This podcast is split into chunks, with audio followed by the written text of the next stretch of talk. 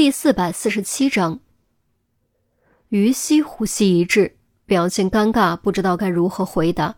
说实话，他是真的被唬住了。万万没想到，这位算命先生竟然真的有几分本事。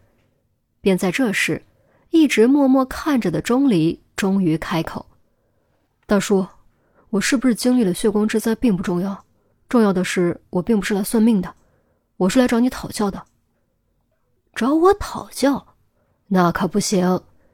门规所限，我不能随便收徒，更不可能教给你什么。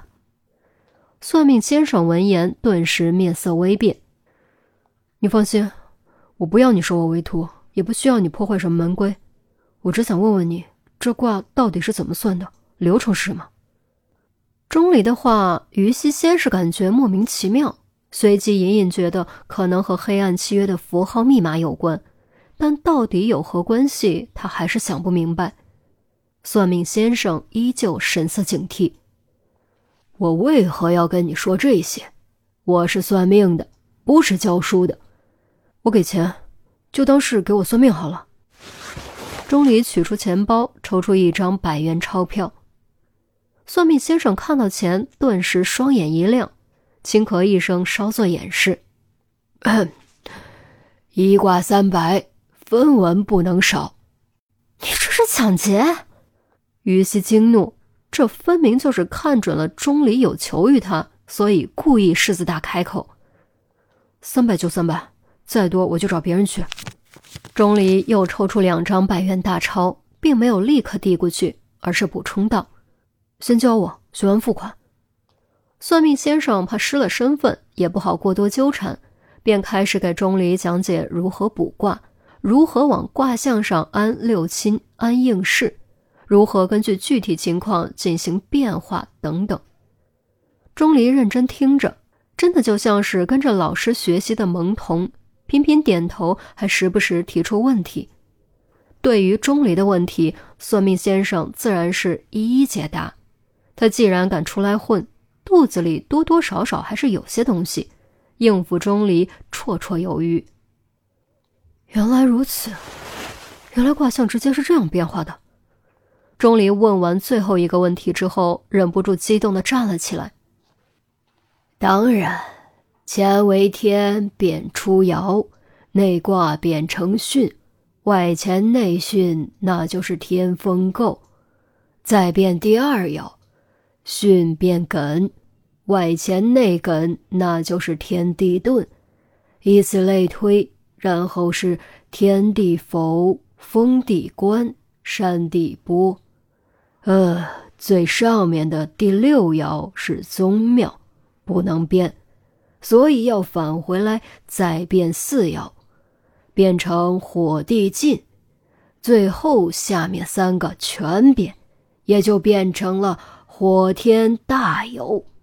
这是一个循环，进为游魂，大有为归魂。算命先生还讲上瘾了，摇头晃脑个不停。非常感谢，钱给您。钟离显得很兴奋，将钱塞给算命先生，拉着于西转身就跑。哎哎哎，我这还没完呢，年轻人，你急什么？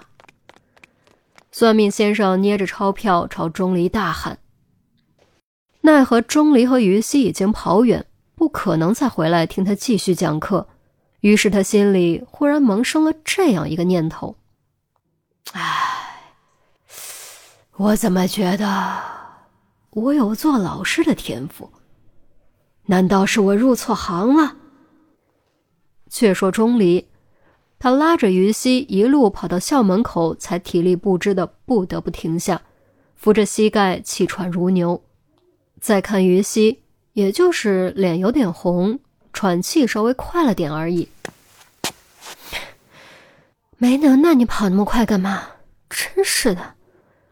于西翻了记白眼，低声嘀咕。钟离抬起头，突然丢给于西一句：“你知道你是怎么被忽悠的吗？”忽悠，我怎么被忽悠了？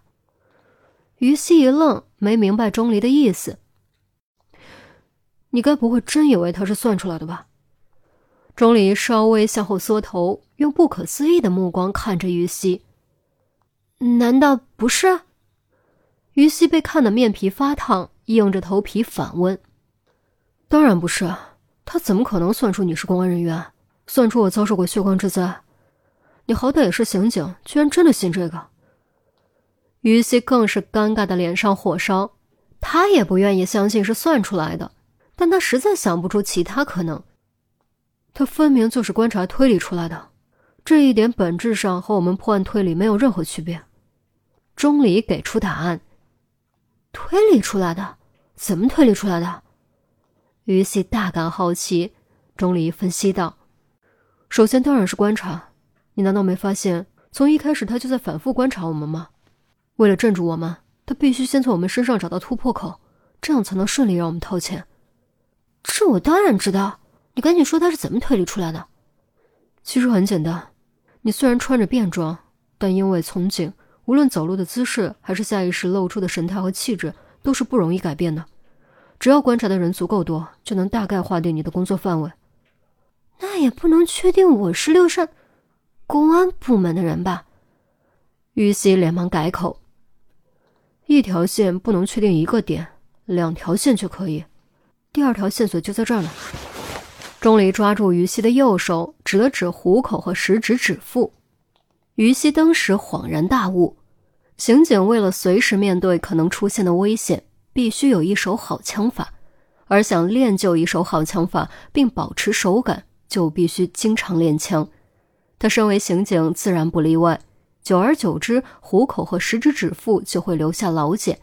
即便他为了漂亮经常保养，仔细观察也还是可以看出来。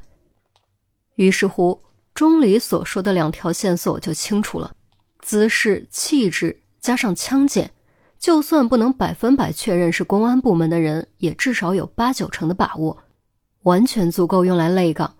反正就算猜错了，也不过是失去一单生意而已，没什么特别大的损失。我明白了，那么你呢？他是怎么推理出你经历过血光之灾的呢？这就更简单了。钟离动了动自己受伤的那条胳膊，我的伤还没好，活动受到限制，两只胳膊的运动幅度存在明显差异，仔细观察很轻易就能判断出我受了伤，而受了伤不就是血光之灾吗？原来是这样，我怎么就没想到呢？于西一拍脑门，又是纠结又是尴尬，他担心钟离被唬住，结果钟离没被唬住，反倒是自己被唬住了。真的是越想越觉得丢脸。你不是没想到，而是没去想。其实还有一点，你想想，他看出你是公安部门的人，你上班时间不在工作岗位，反而陪在我身边，而我受了伤，这说明什么？这说明你极有可能是在保护我。如果不是我及时岔开话题，他可能就会揪着这一点往下忽悠。钟离连续用了几个可能，因为他也不确定。这一点只是他单方面的猜测而已。于西点点头，深以为然，暗暗咬牙的同时，心中发誓：以后如果再遇到这种事，一定要提高警惕，绝不能再在阴沟里翻船。